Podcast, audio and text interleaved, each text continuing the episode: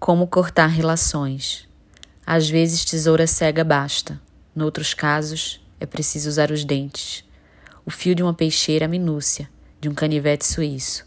Às vezes, a substância é tão frágil que, com a ideia de um corte, se desmancha. Noutros casos, há que cortar os mares, e ainda assim teimo corte, como ilha, em cicatrizar.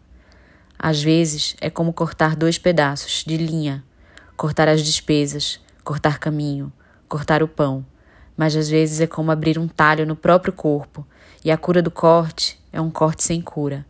Nesses casos, vá em frente, tente, corte o mal pela raiz, e verá que a raiz revive, descrente da autoridade da sua lâmina cega, da sua inepta pá de cal.